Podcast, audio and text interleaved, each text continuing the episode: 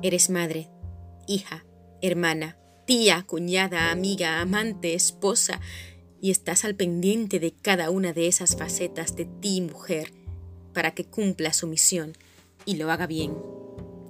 Andas muchas veces con pies de puntillas, para no molestar, para no herir, para no estorbar, porque a veces sientes que estorbas.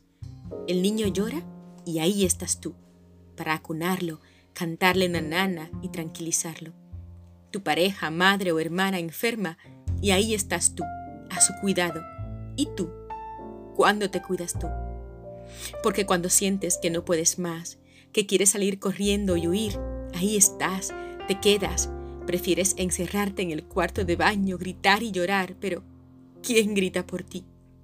¿Quién grita por ti cuando los amigos se han marchado? Recoges las copas de vino y colillas de tabaco y él te humilla. ¿Quién grita por ti cuando guisas y te comes tus dolores y endulzas tus lágrimas con un tranquilo, perdona, ya lo entiendo? ¿Quién sufre tu dolor? ¿Quién acalla tu llanto? ¿Quién te abraza en silencio dándote seguridad y te dice que todo va a salir bien? ¿Quién grita por ti cuando tus hijos quedan huérfanos de amor de madre? ¿Quién es capaz de practicar la verdadera empatía cuando ven a tus hijos llorar, rotos de dolor, con el alma hecha pedazos? Dime, ¿quién grita por ti? Yo grito, yo, que me odio al verte convertida en un número más engrosando las estadísticas de las víctimas. Yo, que estoy harta de callar, de ver tanta gente hablando por hablar. Yo, que escuchaba desde mi cama los gritos, insultos y los golpes y no podía hacer nada.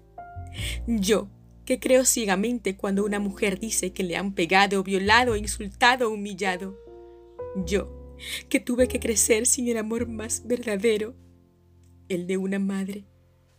Yo, que hoy me siento fuerte para luchar, gritar y no mirarme nunca más en el espejo que tú te miraste. Yo grito por ti, mamá mi ángel por siempre.